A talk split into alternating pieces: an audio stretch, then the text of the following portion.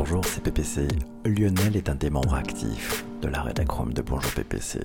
Je lui passe le micro et je vous laisse découvrir son choix du jour. Bonjour, moi c'est Lionel. Lionel underscore Chenet sur Twitter.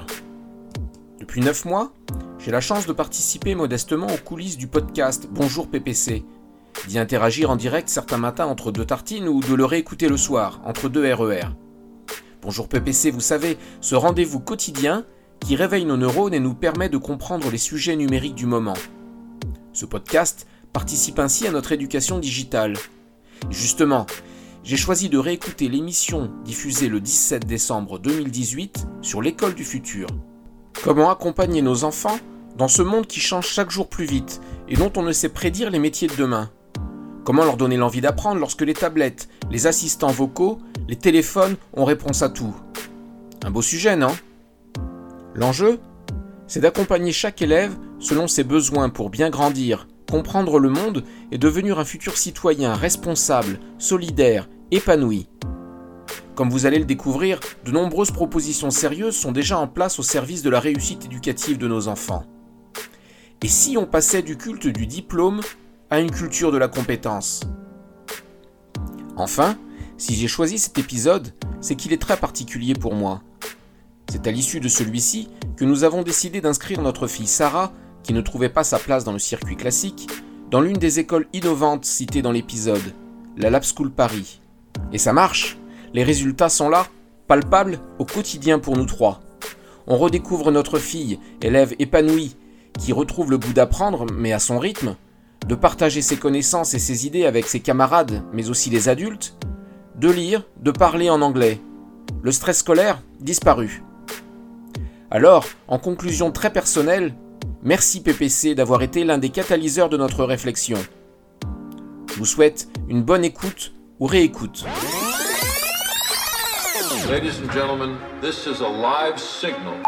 Ce sujet qui nous concerne tous, qui concerne aussi nos chères têtes blondes, comme on dit, c'est ça Alors voilà, je vous assigne un dossier bien fait, bien fait dans objetconnecté.net, l'école du futur.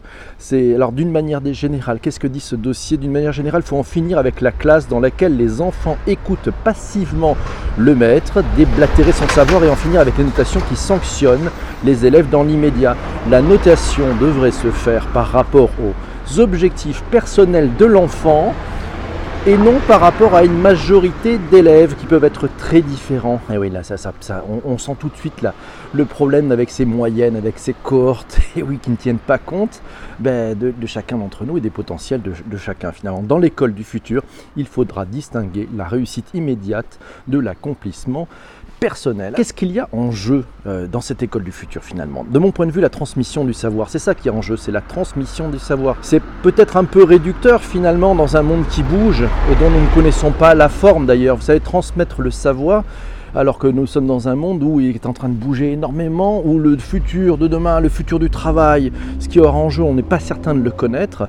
On ne connaît, vous le savez, on ne connaît même pas 50% des nouveaux métiers de demain. Donc comment peut-on enseigner? Alors si on, on raisonne, c'est qu'on on ne connaît pas la forme même du travail, est-ce qu'on peut continuer de former en regardant le passé finalement? Puisqu'en fait cette transmission du savoir, c'est une transmission plutôt du passé jusqu'à présent. C'est pour ça qu'il y a des nouvelles formules, il y a des écoles du futur qui arrivent. Est-ce qu'on peut continuer d'apprendre à conduire en regardant dans le rétroviseur? Oh là là, je vais me prendre tous les profs contre moi, mais c'est peut-être un peu ça le sujet. Et peut-être qu'il faut changer les modes de fonctionnement. Stéphane nous dit juste quelques réflexions. Je pourrais en écrire des pages tellement le sujet est dense et important. D'abord, si on tient compte de tout ce qui est répétitif et aussi rébarbatif mais obligatoire, les professeurs donnant des cours magistraux sont amenés à disparaître avec l'intelligence artificielle. Son deuxième point, il faudra donc transformer la relation élève-professeur et élève-école et non plus proposer des cours, mais des séances permettant aux élèves de répondre à leurs interrogations. Son troisième point enfin est pas mal Stéphane, hein. tout devra être fait pour que les élèves connaissent les cours avant de se présenter en classe et voire même avant d'assister à distance et désacralisons, désacralisons le fameux télétravail. Mais c'est en fait c'est le sujet, c'est ni télétravail, machin, c'est le travail, c'est tout. Il faut bosser. Et oui, alors ça c'est pas intéressant parce que dans les boîtes on pourrait aussi dire eh ben, personne ne vient en réunion si tu n'as pas lu les documents. Hein. On gagnerait beaucoup de temps. Patrick nous dit Les professeurs sont-ils déjà obsolètes? Il nous signale euh, un article sur LinkedIn Pulse. Ouais, je vous mettrai les liens dans les notes de bas d'épisode disponibles sur iTunes.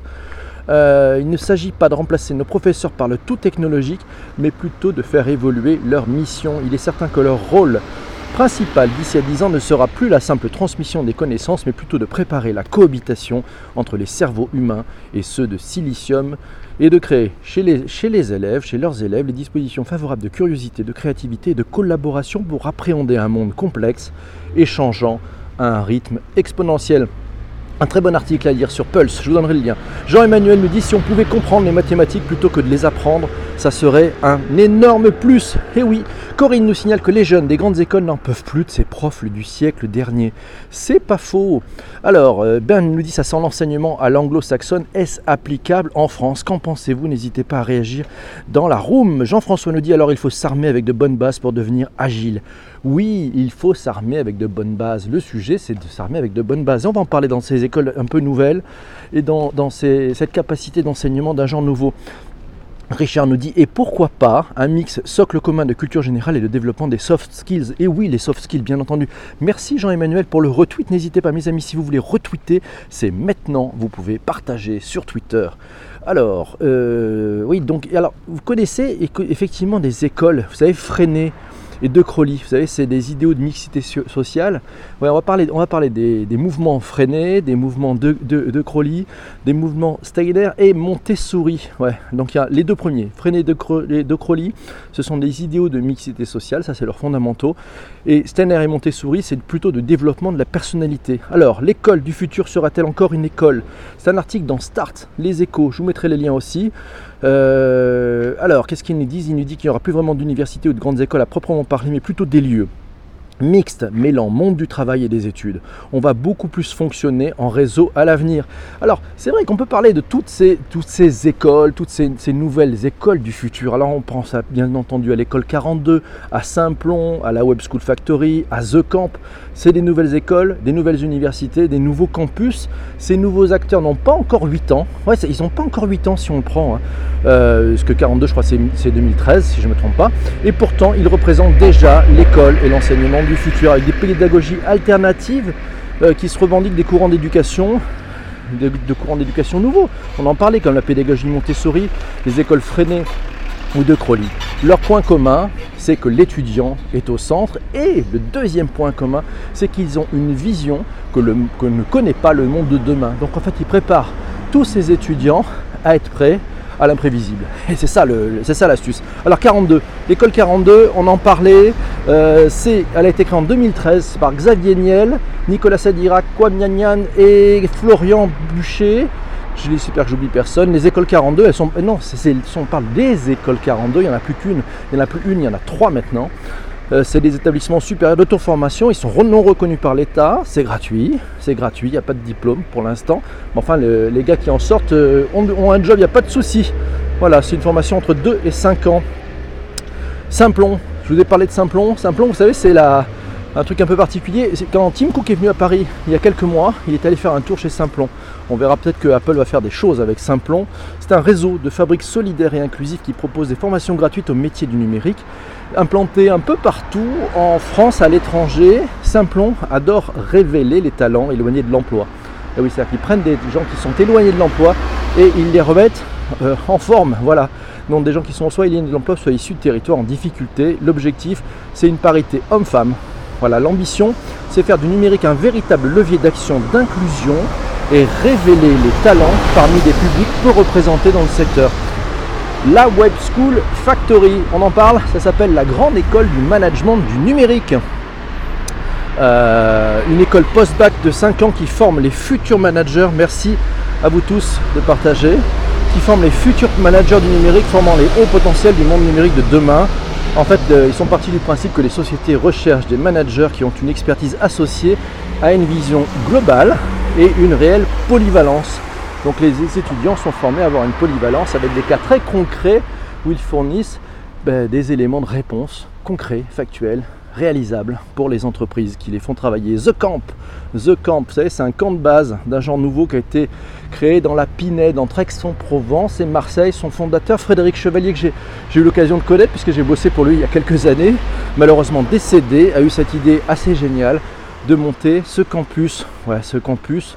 Euh, c'est dirigé maintenant par un entrepreneur à succès que vous connaissez probablement, c'est Olivier Mathieu, euh, ah, bah, monsieur qui a monté France Digital notamment et qui a été patron de, de Price Minister et Rakuten. Voilà. Et maintenant il est sur The Camp. Ça permet, The Camp, ça permet aux individus et organisations de se former et d'accompagner tous les enjeux de transformation. Adrien m'a aussi parlé en message privé euh, de O'Clock. Je ne sais pas si vous connaissez O'Clock. O'Clock, c'est une nouvelle école avec des nouvelles méthodes. Depuis chez soi, l'étudiant se plonge dans les cours en direct vidéo et c'est animé chaque jour par des formateurs. Une salle de classe qui est vivante où les élèves apprennent ensemble le métier de développeur. Je vous donnerai le lien, c'est o'clock.io. Voilà, un seul objectif pour O'Clock, faire de vous un développeur web compétent, diplômé et recruté. Et eh oui, c'est aussi ça l'importance. Isabelle me dit, on parle beaucoup de l'enseignement du numérique des élèves, mais l'école de demain, c'est aussi mettre le numérique au service de l'efficacité pédagogique et commencer par l'intégrer également dans l'enseignement des enseignants. Il y a un bon article sur ça dans éducation.gouv.fr. Numérique, service, école, confiance. On mettra le lien dans les notes de bas d'épisode. Sinon, de l'autre côté, en Finlande, en Finlande, il y a un truc sympa. C'est une école du futur. Voilà, la plupart des, cours sont dispensés en atelier. Chaque enfant ayant la responsabilité de s'asseoir sur une chaise de bureau qui s'adapte à sa hauteur et qui peut rouler jusqu'à l'autre bout de la salle de classe. Ça rappelle bigrement des organisations mode Montessori, cela. Isabelle encore nous dit si on parle de l'école de demain, il faut rentrer dans le scope et pédagogie alternative. Et oui, l'analyse des pédagogies alternatives, il y a un lien, c'est sur conversation.com qui a fait un bon article là-dessus. Les mouvements freinés, dans un moindre mesure, de Crowley, on en parlait, revendiquent revendique une fidélité émancipatrice et une transformation politique de l'éducation, alors que les mouvements alternatifs actuels se disent plus souvent apolitiques en mettant en avant l'évidence du développement personnel légitimé par les neurosciences. Et ça suivre ça. Cécile, bonjour. bonjour à toi Cécile. Elle nous dit les nouvelles technos donnent l'impression aux enfants de s'amuser plus que d'apprendre. Et oui, c'est pas mal ça. Alors, qui est là? Jean Quentin. Bonjour PPC, c'est déjà l'école du futur, nous dit Ben. Mais oui, ah, c'est peut-être aussi une façon, tous ensemble, en mode collectif, bah, de se constituer une veille sur des sujets d'actualité. C'est plutôt pas mal. Commençons par des pédagogies différentes avant de se faire exploser les structures. C'est pas idiot. Testons. On avait, avait, j'ai appris avec des disquettes du Le monde va trop vite. Ah, Jean Quentin, ça démarre bien. Les barbares attaquent l'éducation sur YouTube. Par où ça m'a amarre. À voir évidemment. Merci euh, à toi. Alors on est toujours en co-construction. C'est l'éducation nationale qui traîne le, tracteur derrière moi. Vous n'êtes pas gentil. On va encore se faire tacler. Patrick nous signale le Living School, qui est une école au service de la vie, dont la raison d'être est de permettre par l'éducation et la formation l'émergence dans le monde des citoyens épanouis et responsables. Livingschool.fr. Isabelle, apprendre le, code à l'école, idée stupide ou idée de génie. Un article à lire dans 20 minutes.fr. Max, pour le bonjour PPC, j'ai une piste sérieuse qui est Open Classroom. Je suis étudiant dans cette école un peu révolutionnaire. On apprend grâce à des projets pro et tous les cours sont disponibles en vidéo. Ils traitent autant de la comptabilité que du développement d'applications en passant par le community management. Open Classroom, le campus numérique auquel se connectent plus de 3 millions d'utilisateurs par mois. Un article aussi à lire d'Anaïs Richardin, c'est-à-dire sur Madines. Ça s'appelle Open Classroom et Open Classroom vient de lever 60 millions de dollars pour faciliter l'accès à la formation. Pas mal, c'est un article qui date du mois de mai. Je vous donnerai les liens dans les notes de bas d'épisode. Sandrine nous dit pour lundi. J'ai eu la chance de participer au lancement de She Means Business il y a 10 jours, 2000 femmes à la Grande Arche, avec une énergie de dingue. C'est un bon moyen, nouveau mode de formation hybride et co-construit au numérique par les femmes. C'est un partenariat français, Facebook, Social Builder, qui met en œuvre avec Pôle emploi. À suivre sur socialbuilder.org, je vous donnerai le lien aussi. Alors les neurosciences, les neurosciences, on parle de ces neurosciences et l'intelligence artificielle là-dedans. Hé hé, ça va tout changer, non vous pensez pas? Oui, ça va tout changer. Alors c'est Anne Lalou qui est fondatrice de la Web School Factory et membre du Conseil national du numérique qui a eu la gentillesse de m'appeler pour me dire pour ton émission, j'ai un truc à te dire important. l'intelligence artificielle va permettre de faire des diagnostics et de personnaliser les parcours en route vers l'adaptive learning. Pas mal ça. Alors l'adaptive learning, est-ce que vous savez ce que c'est? Bon, C'est connu comme des, des, techniques en fait d'enseignement qui s'adaptent, adaptatif. Hein. C'est une méthode d'éducation qui utilise les algorithmes des ordinateurs pour orchestrer le maximum d'interactions entre l'apprenant et son professeur de façon à amener les bonnes informations en fonction de la connaissance et des capacités et des, points d'amélioration de, l'étudiant. Voilà, pour faire très simple, on mettra aussi un lien vers Adaptive Learning. Lionel nous dit la Lab School, c'est une école primaire laboratoire pour améliorer le bien-être des élèves. Une école primaire d'un genre nouveau qui doit ouvrir à Paris. Voilà, ça. Je crois que ça, ça devait ouvrir à, la rentrée 2017, euh, mais cette la fameuse Lab School. Mais si, on va, en fait, elle a ouvert, elle a ouvert, elle est ouverte cette école, la Lab School. Elle a ouvert et c'est Pascal qui est dans la room qu'on a vu là qui nous dit tout dépend de ce que l'on entend par demain par rapport à l'école de demain. Pour aujourd'hui comme pour demain, nous avons besoin d'une école qui sache évoluer de façon à permettre d'accompagner chaque élève selon ses besoins pour bien grandir et devenir un éco-citoyen responsable, éclairé, autonome, solidaire, épanoui et ouvert sur le monde. Cela passe évidemment, tout le monde le répète en permanence, et c'est plus facile à dire qu'à faire, par le développement de compétences socio-émotionnelles. Vous savez, les soft skills, on en a parlé dans Bonjour PPC. Et oui, c'est soft skills. il faut développer ces compétences à l'école, au moins autant que les connaissances et compétences scolaires classiques. Comme le monde change très vite, l'école de demain se doit de réfléchir au savoir qu'il est indispensable de transmettre et à la façon dont elle les transmet. Certains de ces savoirs seront vite obsolètes et il est essentiel d'apprendre aux jeunes à se former dans une perspective d'apprentissage tout au long de la vie. L'école de demain doit être une organisation apprenante qui associe tous les acteurs, élèves, enseignants, parents, tiers-lieux, tiers-temps, pour permettre à tous, et pas seulement les élèves, de grandir et d'apprendre en permanence. Je crois, et ça c'est Pascal qui nous dit ça, je crois vraiment que la recherche peut nous aider à faire évoluer l'école de demain en complétant le travail réalisé par des pionniers tels que Freinet et Montessori. À suivre, intéressant. Merci Pascal pour ce témoignage. C'est le Lab School. Alors, quand on parle du Lab School, faut à ne pas confondre aussi avec le School Lab. Alors, on continue. Euh, c'est Humano qui nous dit le cerveau adore les histoires pour bien mémoriser. Mais oui. Alors, Corinne et quatre lettres se parlent entre eux. Et, et, quatre lettres répond à Corinne en disant Si chaque élève forge son éducation, elle est à mon sens individuelle. Fiction plus jeu plus IA égale le tiercé gagnant, c'est Humanao qui nous dit ça. Quatre lettres apprendre, c'est vivre et pour moi c'est ensemble. Benjamin nous dit le ludopédagogique c'est le socle de l'école du futur. Richard nous dit quand tu penses que l'Académie de Créteil a accepté des profs avec une note de 4 sur 20, pensons à ça. Oh là là là, pensons également à la formation des enseignants. Alors un article de Mathieu sur euh, CISC, il faut passer du culte du diplôme à la culture de la compétence. Je vous mettrai le lien vers cet article. Baignant dans le numérique depuis plusieurs années, Mathieu constate au quotidien que les compétences demandées sont très éloignées de ce qu'il a pu apprendre durant ses études. En règle générale, pour les métiers du numérique, plutôt qu'un diplôme à l'instant T, c'est bien une démarche d'apprentissage permanent vous garantira de ne pas être dépassé par le contexte d'accélération qui constitue désormais notre quotidien. Et quid des individus atypiques?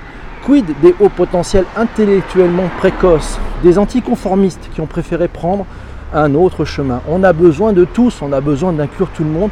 Donc oui, vive ces nouvelles écoles, ces écoles du futur. C'est déjà le quotidien pour certains qui sont en train d'ouvrir, et on en parlait, toutes ces écoles dont on a parlé dans Bonjour PC ce matin, sont déjà à la manœuvre. Patrick nous signale à Amsterdam l'école Steve Jobs. Waouh, ça c'est du, c'est bon. A pour vocation d'aider chaque élève à trouver sa propre voie en allant à son propre rythme. Ça sent, ça sent très fort le Montessori, ça. Euh, en, allant à son propre rythme, il commence donc par établir un plan de développement individuel, réajusté régulièrement par l'enfant, ses parents et le coach. L'école n'utilise pas le terme enseignant. L'objectif est d'amener les enfants à la conception de leur propre éducation. Waouh Je vous donnerai le lien sur School Suite. Patrick encore, ne pas comprendre le numérique aujourd'hui, c'est devenir analphabète demain. Ouais, oui, c'est dur, mais c'est vrai. Alors, euh, Moms nous dit le pire, c'est les profs qui n'ont pas remis à jour leurs compétences depuis 15 ans en numérique. Et oui, là aussi, il faut, il faut inclure le maximum et c'est pas évident parce que chacun il va à sa vitesse et il y a un sérieux décalage entre ces enfants qui naissent avec des, écrans et des tablettes dans les mains, qui développent des trésors d'agilité et qui savent se servir de ces sujets, qui savent aller à l'information, qui savent la trouver. Et finalement, le rôle du sachant est totalement à revoir. C'est-à-dire que c'est peut-être non pas à lui d'apprendre les détails, mais plutôt à lui d'apprendre le sens et de donner la perspective et de la vision à ses, enfants. De même que pour les langues étrangères, peut-être qu'on n'aura plus besoin d'apprendre les langues étrangères, mais on aura plutôt besoin de mieux apprendre la culture de quelqu'un qui a une langue étrangère. Important tout ça, vous savez pourquoi? Parce que sinon, ben, certes on va pouvoir parler avec un petit chinois, mais on ne comprendra pas sa culture. Euh, les ordinateurs pourront nous aider à parler, à se comprendre, mais sans connaître la culture de l'autre, on, on perd quand même beaucoup de choses. Donc oui, le numérique, à mon avis, va renforcer le fait d'avoir ses propres cultures qui ont ses propres richesses. Moms Christine nous dit les élèves sont parfois plus compétents que certains profs. Alors, c'est Arnaud qui nous dit nous, au, DIA on co-construit les cours avec les profs et on apprend grâce aux compétences sharing. C'est pas vrai que les jeunes apprennent sur internet. Ah, Christine, moi je pense que euh, ils, trouvent tellement de choses sur YouTube. Il y a aussi une, capacité à se former sur certains sujets, avec, avec notamment YouTube. Mais, alors, c'est Ben qui nous dit les enfants ne sont pas si agiles que ça avec le numérique. Ils n'ont besoin d'un cadre d'enseignement, bien entendu. Oui, c'est pas une question d'argent forcément. Euh, Humanao nous dit école, éducation, enseignement, pédagogie, apprentissage. Attention au sens des mots. Oh oui, tu as bien raison. On peut, on peut. J'ai peut-être pu me tromper, je ne sais pas. Alors ces couleurs, on les fait bouger. Merci Michel qui est arrivé. J'avais pas vu l'arrivée de Michel. Bonjour à tous. Bonjour Eva aussi. J'ai raté probablement beaucoup de monde ce matin. Je vous prie de- par avance de m'en excuser.